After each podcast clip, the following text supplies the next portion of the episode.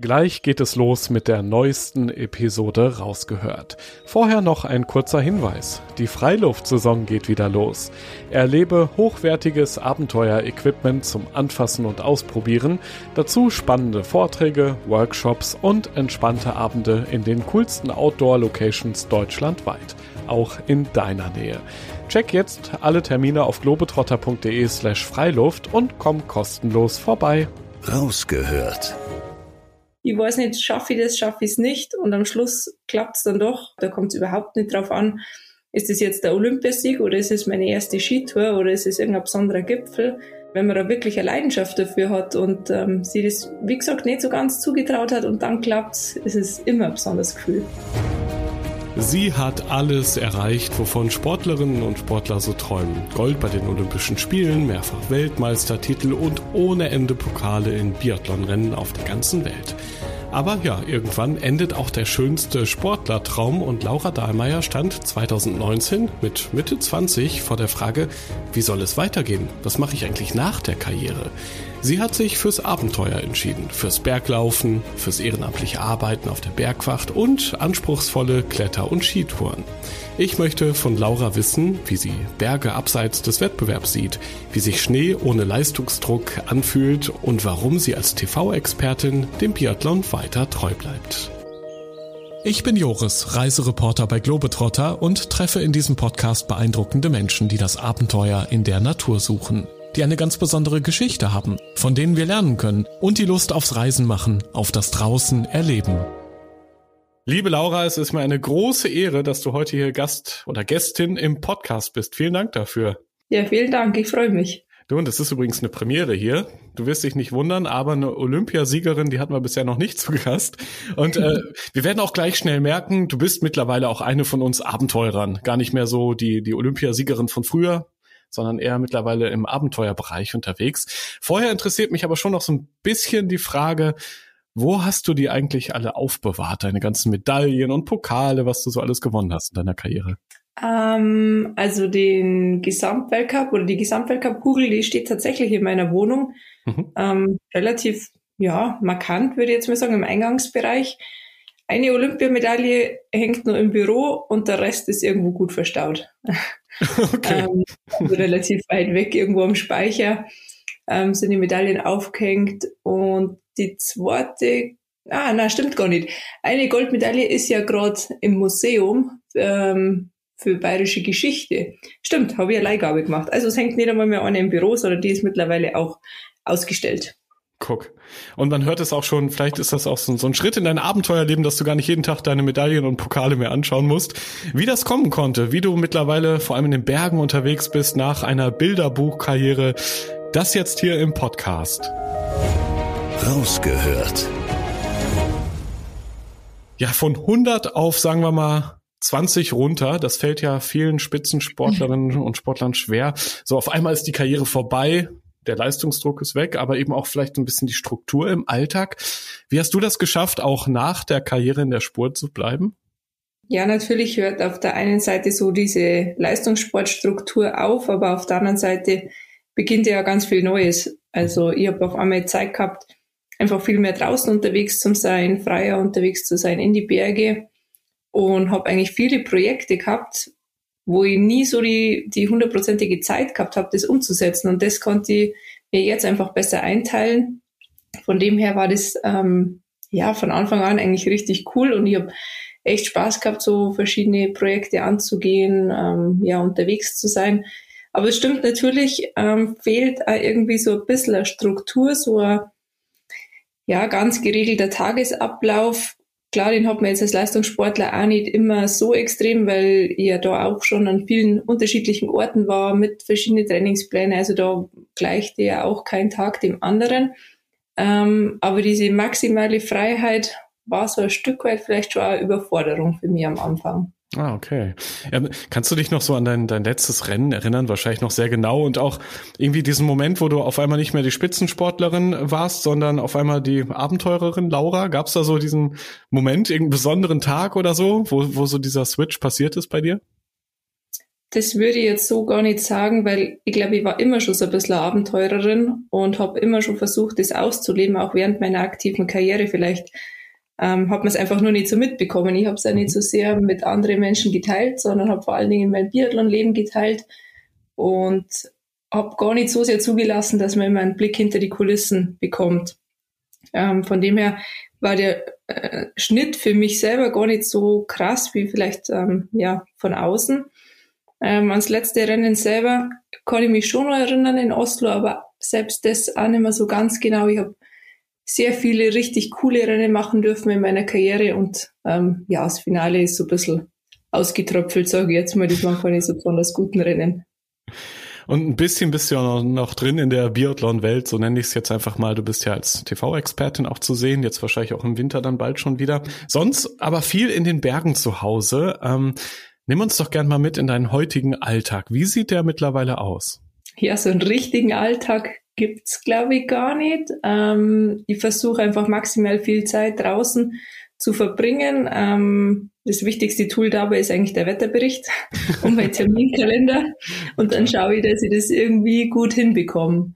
So wenig Fixtermine wie möglich zu machen. Ähm, ja, und beim guten Wetter am besten eine Lücke zu haben, um draußen unterwegs zu sein. Das ist egal, ob das jetzt bei uns im Wetterstein ist, zum Klettern im Winter, zum Skitouren gehen, zum Eisklettern. Ähm, ja, auf verschiedene Trips irgendwo in die Dolomiten, in Chamonix, in die Westalpen. Also ich versuche einfach nicht zu viele fixe Termine zu haben und wenns Wetter gut ist, dann auszurücken, am besten ähm, ja, mit coole Kletterpartner schöne Touren zu machen und die zu realisieren. Ansonsten bin ich, wie du schon richtig gesagt hast, im Winter mit dem Fernsehen unterwegs, mit dem ZDF. Da ist, ähm, ja, ist das eine coole Möglichkeit, dass ich irgendwie nur so mit der Biathlon-Welt verbunden bleibe, in der Szene drin, dass ich da alte Bekannte immer wieder sehe und ein bisschen was von meinem Wissen, sage ich jetzt mal, weitergeben darf. Ähm, ja, und in der Zeit zwischendrin bin ich viel für verschiedene Partner und Sponsoren unterwegs, darf da Events mitmachen, und mir die Zeit nehmen, die ich früher eben nicht so hatte. Früher oder früh übrigens gutes Stichwort. Ich habe gelesen, du gehst gern ganz früh raus zum Joggen. Einmal wahrscheinlich auch, um nicht überall an jeder Ecke erkannt zu werden, aber vielleicht auch, weil sich die Natur dann besonders echt und ja frisch morgens anfühlt. Sowas ist es das? Brauchst du das, um in den Tag zu kommen? Ja, das macht mir schon Spaß auf jeden Fall, ähm, aufzustehen wenn der Rest der Welt nur schläft. Und dann fällt es mir natürlich auch leichter, ähm, ja, mir in der Früh die Zeit zu nehmen. Ich studiere ja aktuell noch Sportwissenschaften in München und habe da untertags schon auch immer wieder was zu tun, habe meine Vorlesungen und muss lernen. Und ähm, da ist einfach leichter, in der Früh aufzustehen. Ich sage mal, vor acht, halb neun passiert in der Uni in der Regel sowieso nichts. Und das ist cool, wenn man da davor schon ein bisschen draußen war und was gemacht hat. Cool, das finde ich so spannend. Eben meintest du, du, du machst dir möglichst wenig Termine, aber eigentlich ist dein Tag schon recht gut durchgetaktet, oder? Ja, ich versuche mir wenig Termine zu machen und stelle ja. dann doch immer wieder fest, dass ich super viele Termine habe. Ja, klar, das, Klassiker. Das, das stimmt schon. Ähm, das wird aber auch so das Ziel sein. Ähm, also ich bin jetzt im sechsten Semester mhm. mit der Uni und werde da, ja, so in einem halben Jahr, wenn es gut läuft, fertig und versucht dann einfach auch, ja, noch mehr Freiheiten zu haben und weniger Termindruck.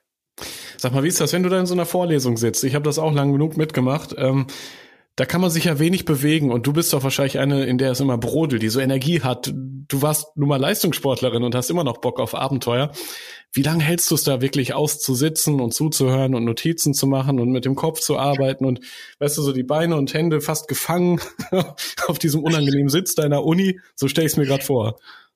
Ja, ähm, zum Glück studiere ich Sportwissenschaften und wir haben nicht mehr so viele Vorlesungen. Am Anfang war das wirklich Katastrophe, genauso wie du das beschreibst. Dachte ich. Selbst wenn dann Arme und Füße still sind, weil ich kann ja schließlich einfach auch nicht aufstehen, dann mhm. ähm, mache ich mit dem Kopf irgendwas anders und beantworte wieder E-Mails und surfe im Internet rum. Aber wenn man so mal nach rechts und links schaut, geht's da, glaube ich, ganz vielen Studenten genauso. Ja. Also die wenigsten folgen da wirklich so ganz aufmerksam jeder Vorlesung und machen sie andauernd Notizen. Ich glaube, das ist schon ein Irrglaube. Ähm, und jetzt wird's halt immer praktischer, es geht mehr in die Anwendung. Und ja, da kann man sich bewegen, da kann man aktiv was machen. Wir machen verschiedene Tests, ähm, ja, haben wir wirklich praktischere Module, teilweise sind wir wirklich auch draußen unterwegs. Es ist zwar nur ein kleiner Teil von Sportwissenschaften, der Großteil ist immer nur ähm, ja, der Fokus auf die Wissenschaft gelegt. Und trotzdem macht es jetzt so deutlich erträglicher für mich. Ja, das glaube ich sehr schön. Ähm, und ich kann mir auch vorstellen, ähm, so als ehemalige Leistungssportlerin, du brauchst ja auch weiter ein bisschen den Kick. Der ist dann vielleicht nicht unbedingt in der Uni da, sondern ja eher im, im, im Privaten dann, so nach Feierabend gewissermaßen. Und du hast ja auch das Klettern und das Trailrunning für dich entdeckt, teilweise schon während der Karriere. Jetzt danach hast du auf einmal richtig Zeit dafür. Wie kam es eigentlich dazu? Was hat dich so ja geflasht? Was was ist das so besonders am Berg auch für dich?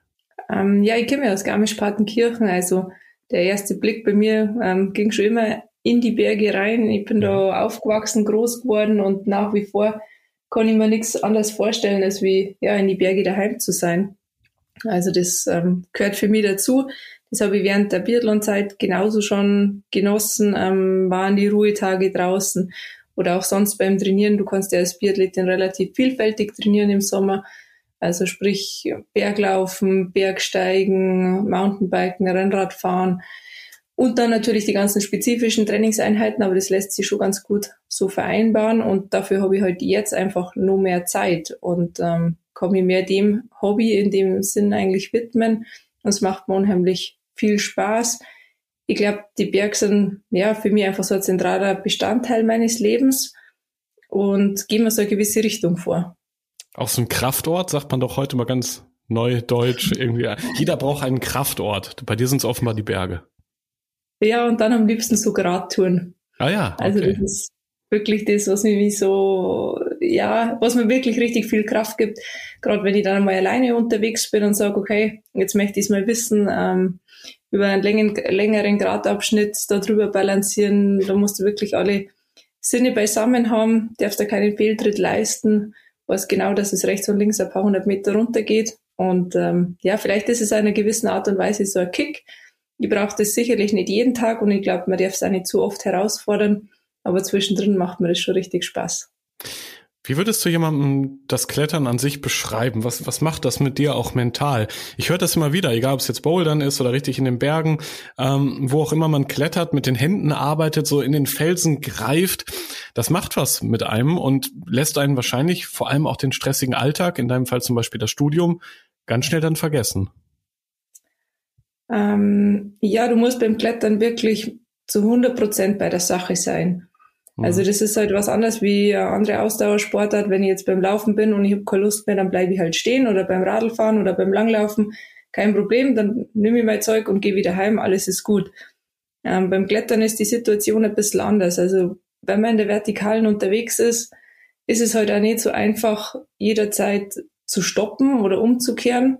Es kommt immer darauf an, wo ist die letzte Sicherung, ähm, gibt es da überhaupt solide Sicherungen oder nicht und vielleicht auch so der Umgang allgemein mit dem Risiko, dass ich sage, was passiert, wenn ich jetzt in dem Fall mich einfach da nicht mehr halten kann, wenn ich wirklich runterfliege, ist es eine gut gesicherte Sportklettertour, dann passiert einfach überhaupt nichts. Ähm, deswegen macht es auch nicht immer Spaß, ähm, loszulassen. Es ist eine gewisse Überwindung. Mhm. Aber vom Risiko her passiert einfach nichts. Also das ist relativ gering. Bei einer alpinen Route mit einer schlechten Absicherung sind es einfach nochmal ganz andere Faktoren, die da mit reinspielen und das muss man nochmal anders bewerten. Und gerade das macht aber das Besondere beim Klettern aus, dass es eben ein anderes Risiko ist. Und ähm, im Umkehrschluss muss man halt auch eine andere Konzentration aufbringen. Und ähm, diesen Fokus immer wieder zu suchen und dann auch zum Haben, das ist, glaube ich, das Besondere beim Klettern. Und das hat mir auch für meinen Biathlon-Sport relativ viel gebracht, weil man genau das beim Schießen zum Beispiel auch braucht. 100 Prozent mhm. bei der Sache sein und ähm, erst dann abdrücken, wenn man wirklich voll im Zentrum drinsteht, damit der Schuss dann ein Treffer werden kann, das ähm, ja, ist so eine Fähigkeit, die Klettern und Biathlon verbindet. Fällt mir gerade ein, ähm, Schießen tust du aktuell nicht mehr, ne? Bei irgendeinem deiner Hobbys. Nein. Okay, nein, also nein. das vermisst du nicht? Ähm, ja, es ist einfach auch nicht mehr möglich. Also ich habe meine Waffenbesitzkarte abgegeben, ich habe meinen Lauf zurückgegeben, der war vom Zoll und ähm, dann hat sie das ganz schnell erledigt. Ich habe übrigens, was Risikobewertung am Berg angeht, gleich noch ein paar Fragen. Das ist ja durchaus ein spannendes Thema für, äh, für dich. Ähm, lass uns aber vorher vielleicht noch mal in deine größten Abenteuer starten, die du schon so erlebt hast. Du warst ja zum Beispiel im Himalaya, in den Anden auch schon unterwegs, aber eben auch auf dem Mont Blanc. Und das ist ja so ein ganz besonderes Abenteuer für dich gewesen. Vielleicht möchtest du das noch mal mit uns teilen. Was waren da so die Highlights? Was war der Plan und mit wem warst du überhaupt unterwegs? Genau, also ich habe im letzten Sommer ein richtig cooles Projekt verwirklichen dürfen, gemeinsam mit die Huberburm, also mit Thomas und Alexander Huber ja, ja. aus Berchtesgaden. Und ja, wir waren United by Summits, ähm, waren da gemeinsam unterwegs. Es ist eigentlich von unserem gemeinsamen Sponsor von Adidas so ein bisschen angestoßen worden, ob wir nicht mal zusammen ausrücken wollen. Und ich kenne sie aus Berchtesgaden und die war mit Thomas davor schon mal klettern.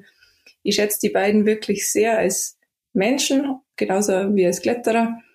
Und dann haben wir so überlegt, was, was wird uns eigentlich reizen, was wird uns faszinieren. Und es war schon ein bisschen so hin und her, bis wir uns auf eine Route geeinigt haben, sage ich mal.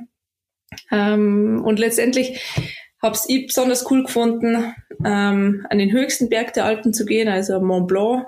Und da nicht so auf die bekannte Seite, also irgendwo nordseitig oder ja, Grand Joras oder so, sondern ich habe mir gedacht, die Südseiten ist echt cool. Es ist relativ wild ähm, und ich finde aber trotzdem eigentlich schöner. Also du bist so auf der Südseite, hast mehr Sonne, kommst von der italienischen Seite und dann haben wir überlegt, ob wir den Frinell-Pfeiler machen wollen.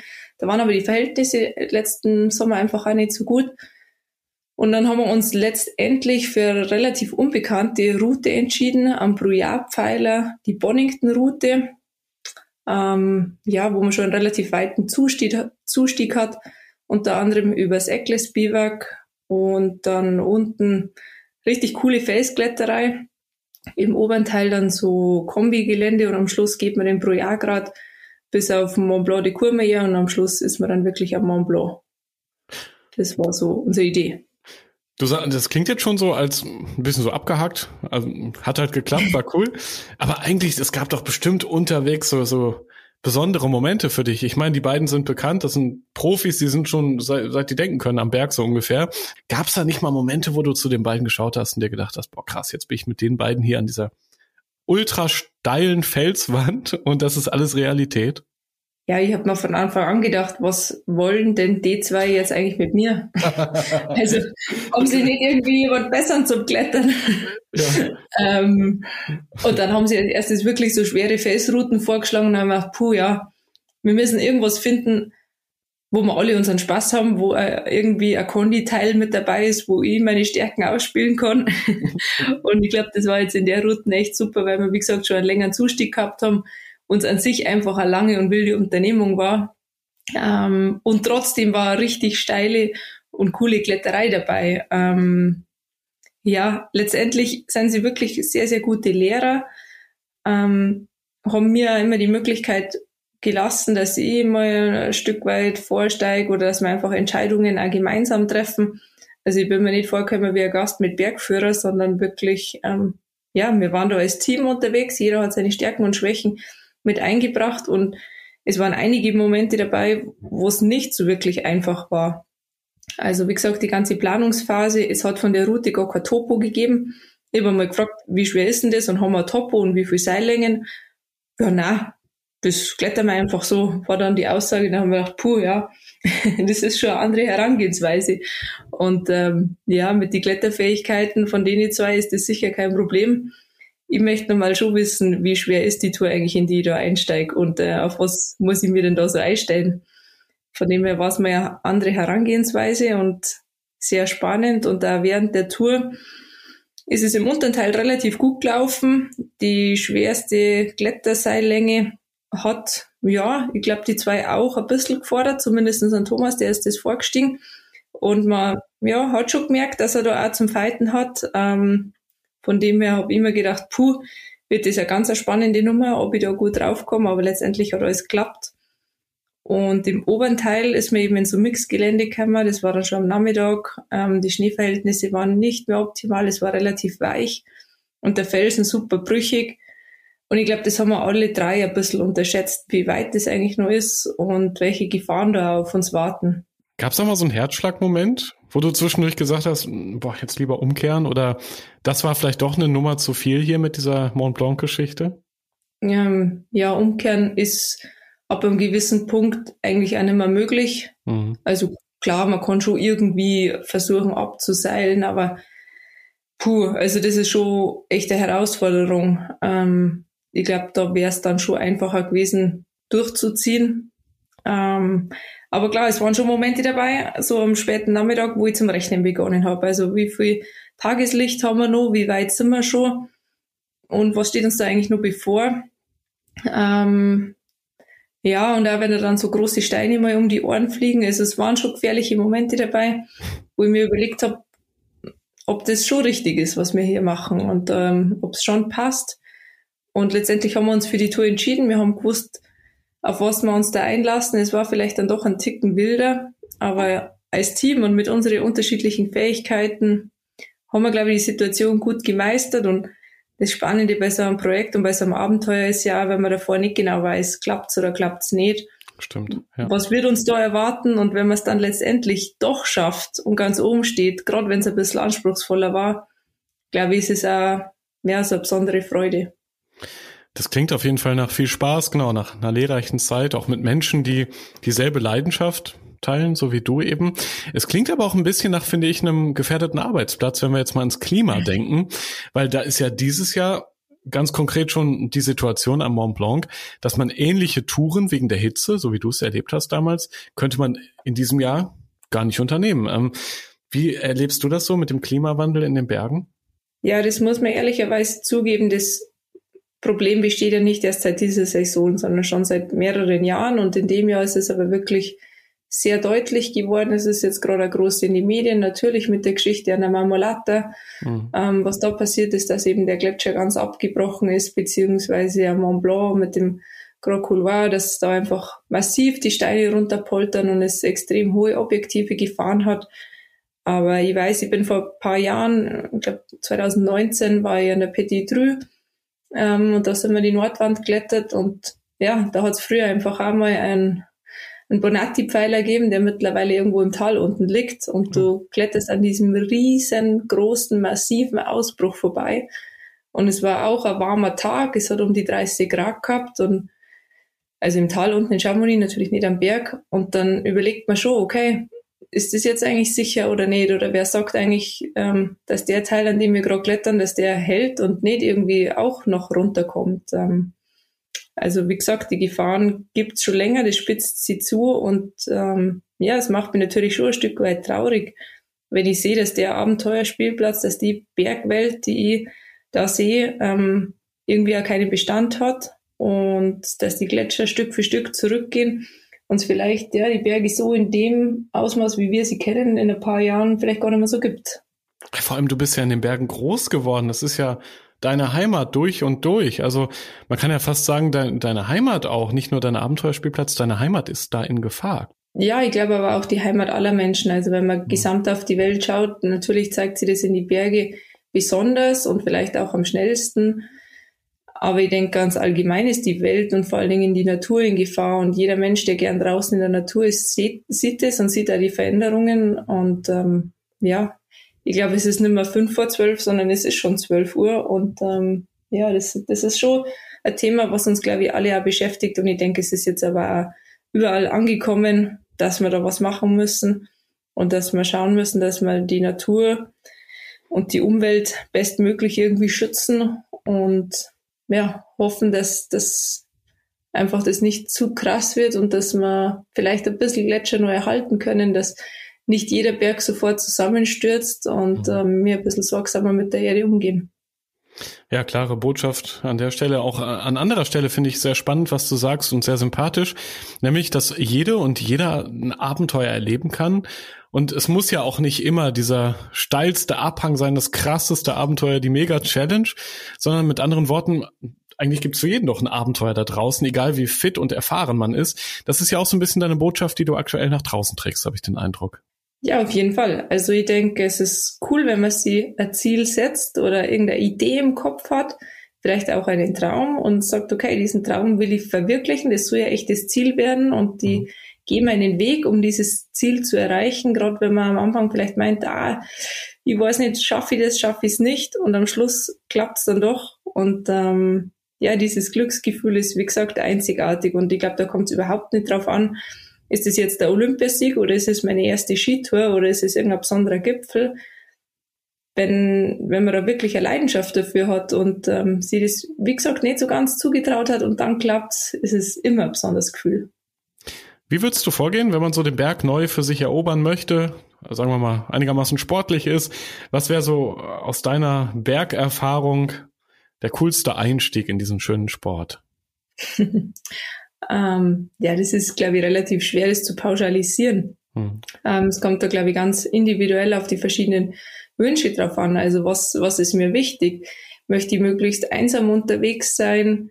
Ja, dann, dann gehe in eine Region, die vielleicht weniger bekannt ist, dann muss der Berg gar nicht so super hoch sein. Ähm, und die, und die Schau halt, gibt's da einen Weg. Also ich würde schon am Anfang mal beginnen mit einem markierten Wanderweg. Aber es muss vielleicht nicht die Vorstraße sein, sondern könnte ein kleinerer Steig sein. Oder sage ich, na, ähm, ich kann zum Beispiel schon klettern, ich war in der Halle unterwegs und ich möchte einfach dieses Kletterkönnen jetzt an den Fels bringen. Dann würde ich immer erst beim Sportklettergarten beginnen, bevor ich mir eine Alpintour wage. Und da auf jeden Fall mal ein, zwei, drei Schwierigkeitsgrade nach unten gehen. Ähm, also ja nicht überfordern, sonst ähm, kann aus diesem super tollen Erlebnis auch gleich mal ein Albtraum werden. Und Vorbereitung ist da wirklich alles, gerade am Anfang, wenn man sich eben noch nicht so auskennt und weniger erfahren ist, gut vorbereiten. Es gibt mittlerweile super gute Führer, es gibt im Internet tausende Beschreibungen. Ähm, da vielleicht auch ganz wichtig, nicht nur aufs Internet verlassen und auf irgendwelche Einträge in Foren von andere Leute. Es ist immer schwer zu sagen, ähm, ja, mit welchen Voraussetzungen sind die in die Tour gestartet, wie war da das drumherum, sondern ein neutraler Führer. Ähm, ja, also so, so ein Topo im Endeffekt ist da wirklich nur die, ja, das Mittel der Wahl. Und neben der Karte auf dem Handy ist vielleicht da wirklich eine echte Papierkarte gut, um sie zu orientieren, um diesen Einstieg zu schaffen. Und ansonsten, ja, Spaß haben, gutes Wetter haben und glücklich sein, wenn man dann oben ist. und wieder unten am Ende. Ähm, was, was, gehört so für dich in den Rucksack? So gibt es so drei Lieblingstools, die du immer mit dabei hast seit Anfang an und die dir vielleicht auch Glück bringen sogar oder Glück gebracht haben? Also als Lieblingstool würde ich es jetzt auf keinen Fall beschreiben, aber es gehört einfach ein Erste-Hilfe-Packerl mit rein, es gehört ein Biwaksack mit rein und ein Notfallriegel. Also die Sachen, äh, die Sachen sind eigentlich wirklich immer mit dabei. Gut, wenn jetzt ich nur zwei Stunden hinterm Haus zum Joggen gehe, da brauche ich keinen Biwaksack. Aber wenn es eine ausgefüllte Tagesaktion ist, gehört der mit dazu. Der wiegt nicht viel, da gibt's mittlerweile echt so super leichte Sachen. Und ähm, ich sage immer, wenn ich das dabei habe, dann brauche ich es nicht.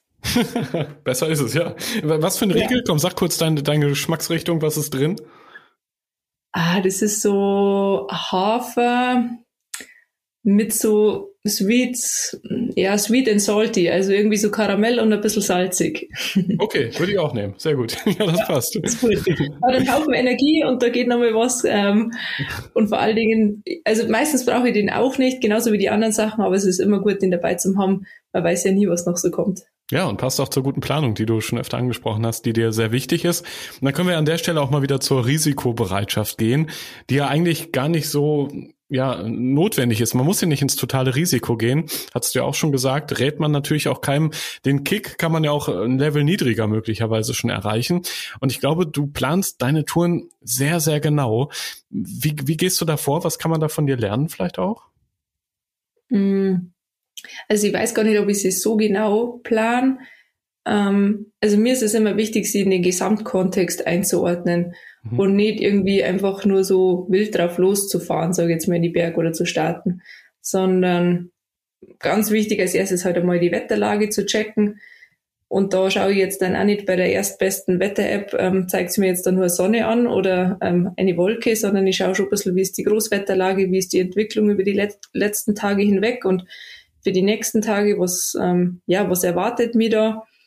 Ähm, dann, wie gesagt, so orientierungsmäßig auch von der Region. Also ich habe echt gerne eine Offline-Karte nur zusätzlich auf dem Handy mit dabei, für den Fall, dass ja, dass sie doch irgendwie nochmal was anderes ergibt oder ich doch eine andere Route kurzfristig wähle, dass ich mich einfach orientieren kann. Und da meine ich jetzt halt auch nicht irgendwie Google Maps, sondern wirklich eine echte Wanderkarte mit, ähm, mit genauen Höhenlinien und so weiter. Die gibt's nämlich wirklich, das, das wissen ja. viele gar nicht. ja, ja, also da gibt's super coole Sachen. Also ja. ob ich da jetzt Auto Active hernehme oder Ape Map und da mir eine Kompasskarte reinlade, das ist in jedem Land ein bisschen unterschiedlich. Ähm, zum, zum Radlfahren eignet sich die Komoot-Karte gut, aber ja. mhm. das finde ich ist einfach so eine Grundvoraussetzung. Hey, wie ist das Wetter und wo bin ich eigentlich in der Region? Also, ja, wie kann ich mich da orientieren? Und dann im nächsten Schritt schaue ich halt auf die Tour an sich, auf die Tourenbeschreibung, wie ist der Zustieg, wie ist der Abstieg und was erwartet mich während der Tour, was ist wichtig an Materialien, was muss ich da mitnehmen, welche Seile ist Erforderung, äh, erforderlich, Entschuldige. ähm, also was, was braucht's da dafür? Ja, und dann ist es eigentlich schon mehr oder weniger getan mit der Tourenplanung. Also ich bin jetzt nicht so, dass ich sage, ich muss jede Seillänge genau durchdenken und wie sind die einzelnen Kletterzüge, sondern mir ist vor allen Dingen die Einordnung in den großen Kontext oder in den größeren Kontext wichtig, dass ich da keine großen Fehler mache. Wie erlebst du andere Menschen am Berg? Du bist ja auch manchmal, glaube ich, in Gruppen unterwegs oder hier und da wahrscheinlich gefragt, wenn es darum geht, wie man am besten vorankommt. Sind die Leute eher so, dass du die ausbremsen musst oder vielleicht sogar ganz auch anders, dass du sie motivieren musst, vielleicht nochmal ein bisschen weiter zu gehen, eine andere Stelle zu erkunden? Wie, was erlebst du da so?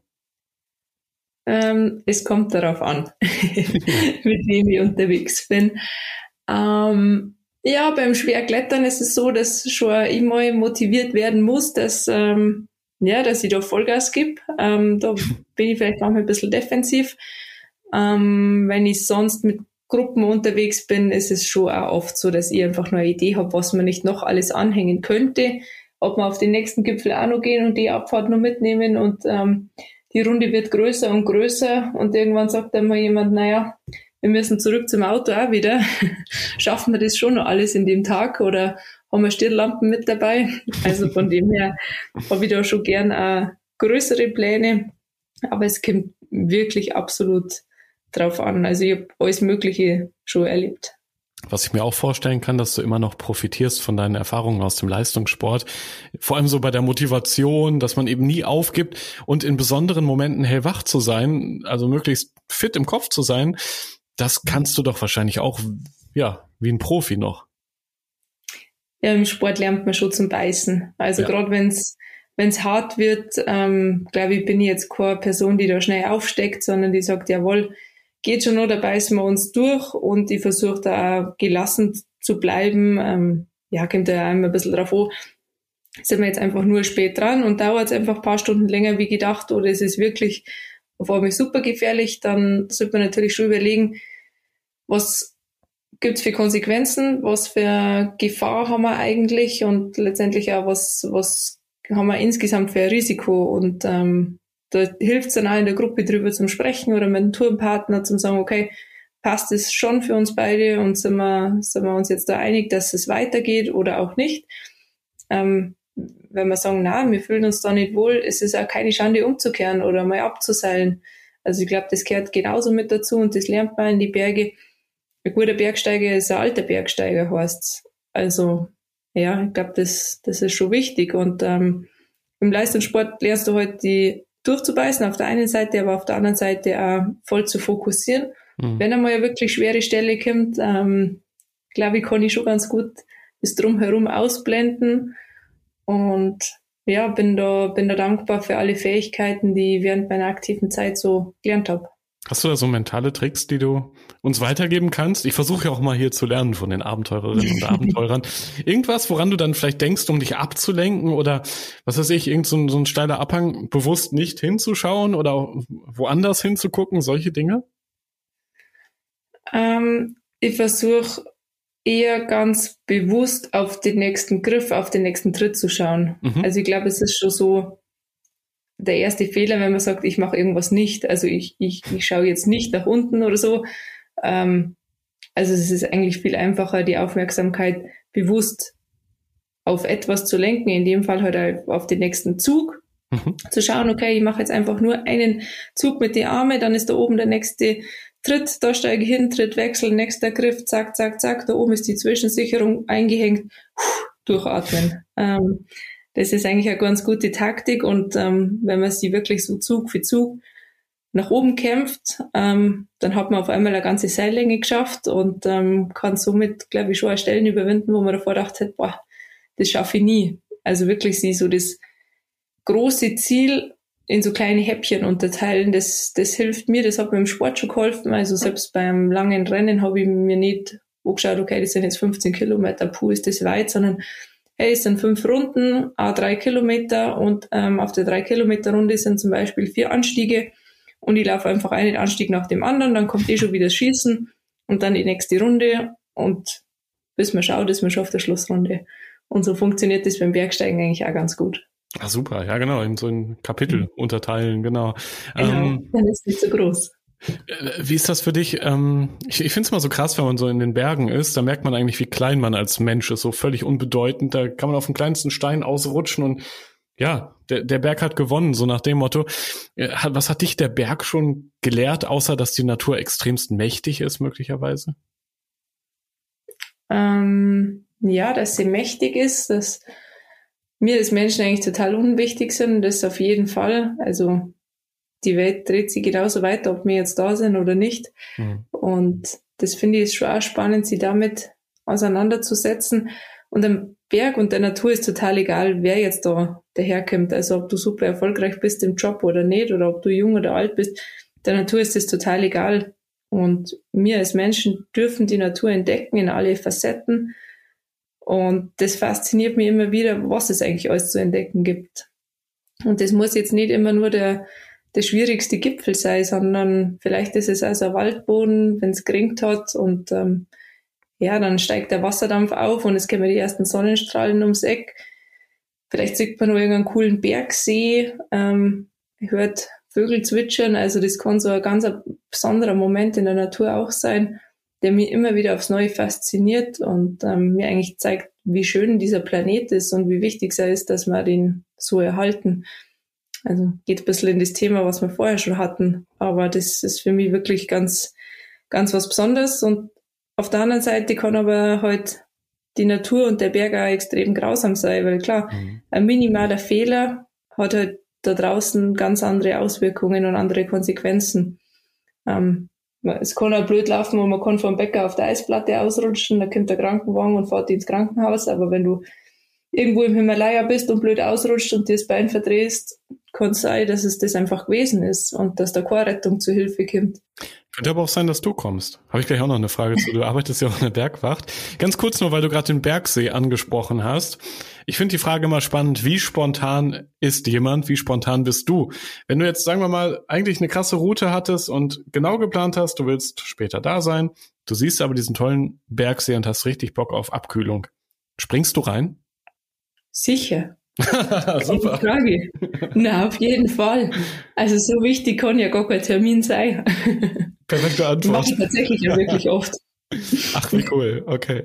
Ja, und genau, dann lass uns noch kurz über die Bergwacht sprechen. Auch das gehört ja zu deinem Leben noch dazu, neben Studium und TV und was du so machst alles.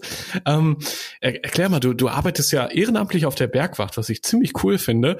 Was aber ja auch bedeutet, es kann mal eine Schicht geben, was eigentlich Glück ist, wo nichts passiert, wo du da sitzt und wartest, oder?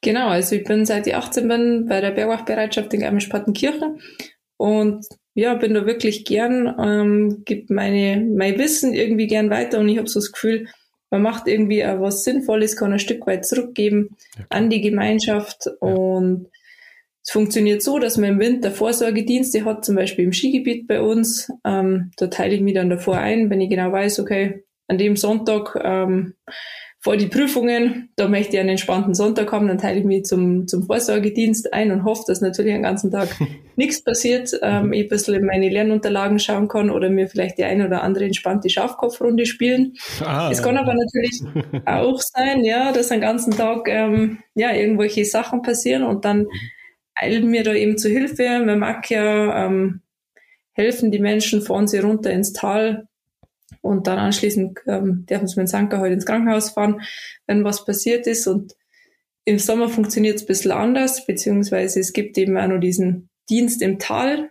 Da trägt man sich auch davor in einen Dienstplan mit ein, hat dann Piepser im Endeffekt daheim und sobald der Einsatz ist, wird man alarmiert, fährt dann so schnell es geht irgendwie ins Bergwachtdepot raus und dann ist die Einsatzbesprechung und je nachdem, was ist, rücken wir dann aus. Und wie du richtig sagst, also im Idealfall hast du eine Woche lang Dienst und es passiert nichts. Ähm, Wenn es blöd läuft, bist du aber den ganzen Tag nur am Rödeln ja. und versuchst irgendwie die Leiter rauszubringen. Und es gibt ja diese eine Geschichte, die fand ich ganz cool, hast du, glaube ich, ähm, im, im Globetrotter Magazin, im gedruckten Teil auch schon erzählt. Du hast doch gewissermaßen durch deine Anwesenheit, durch deine Prominenz, du weißt schon, was ich jetzt sage, einen ja. älteren Herrn wieder äh, zum Leben erweckt. Äh, was genau war da passiert?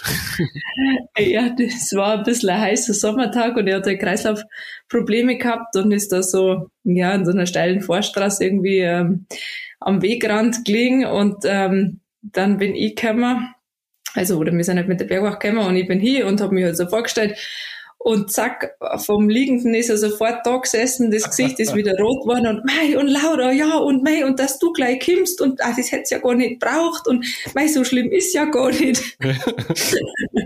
Äh, wir haben ihn dann doch noch ins Krankenhaus gebracht, aber also eigentlich hat ihm nicht mehr so viel gefehlt. Ach, wie schön, okay. Ja, guck, und äh, solche Momente, die kriegst du eben durch Ehrenamt, da bin ich ein großer Freund von, von, von ehrenamtlichem Engagement. Cool, dass du da auch noch Zeit für findest, so in deinem Alltag. Denn, und das ist so die, die Überleitung zur nächsten und letzten Frage, so jetzt im Winter sehen wir dich ja wahrscheinlich im Fernseher wieder, ne? Können wir sagen, hier die Laura, die kennen wir doch aus dem Podcast. Mhm. Jetzt ist sie wieder beim Biathlon im ZDF zu sehen. Genau, richtig. Also das, ja. das macht mir echt Spaß, dass ich da noch mit dabei sein kann. Es ist nicht mehr jedes Wochenende, das ist auch gut. Ähm, schließlich habe ich ja aufgehört, um nicht mehr jedes Wochenende mit den Biathleten unterwegs zu sein. Aber ich darf trotzdem, ja, jetzt zweite Wochenende mit dem ZDF dabei sein, die Ergebnisse ein bisschen einordnen, schauen, was die Athleten und Athletinnen so treiben, wie es ihnen geht, wie sie sich entwickeln, wie sie sich schlagen im internationalen Vergleich. Und es ist natürlich schön, dass dann der Abschied nicht ganz so krass ist, sondern dass ich trotzdem nur irgendwie mit dabei bin. Guck, da schließt sich der Kreis, das war ja auch meine erste Frage so ein bisschen, wie dein Abschied aus dem Leistungssport war. Und ich glaube, das haben wir jetzt gehört in der vergangenen ja, Dreiviertelstunde.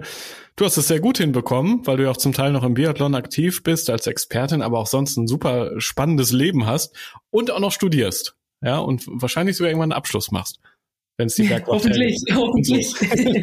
das finde ich cool. Also echt spannend, dass du so viel erzählt hast aus deinem Alltag und ja, vielen Dank für das Gespräch hier im Rausgehört Podcast. Sehr gern, vielen Dank. Rausgehört. So klingt eine Olympiasiegerin, die auch im Leben nach der Karriere alles richtig gemacht hat, finde ich. Schon cool, Abenteuer in den Bergen, Kopfarbeit in der Uni, bisschen Biathlon im Fernsehen noch kommentieren und dann noch ehrenamtlich bei der Bergwacht arbeiten. Ich fand das sehr vielseitig und spannend, unser Gespräch. Wie hat's dir gefallen? Was hast du vielleicht noch an Fragen an Laura oder auch die anderen Abenteurerinnen und Abenteurer aus dem Rausgehört Podcast? Du weißt ja, ich freue mich immer über dein Feedback, gerne per Mail an podcast.globetrotter.de oder natürlich auch auf den Social Media Kanälen von Globetrotter bei Facebook, Instagram oder TikTok. Wenn du magst, empfiehl diesen Podcast auch gerne deinen Freunden weiter oder lass eine Bewertung da. Das war die 41. Episode vom Rausgehört Podcast. Schon bald bekommst du hier die nächste Folge. Bis dahin schau doch gerne mal im Blog zum Podcast vorbei, den findest du auf globetrotter.de slash magazin. Dort gibt es alle Infos zu meinen spannenden Gesprächspartnern, ihren Reisen und natürlich alles an Serviceberatung und Equipment. Ich bin Reisereporter Joris, das nächste Abenteuer wartet schon.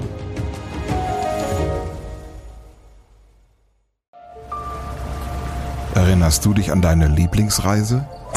Jetzt gibt es einen Podcast voller Lieblingsreisen. Erlebe mit uns spannende Outdoor-Expeditionen und schnür den Backpacker für abenteuerliche Regennächte auf der Isomatte.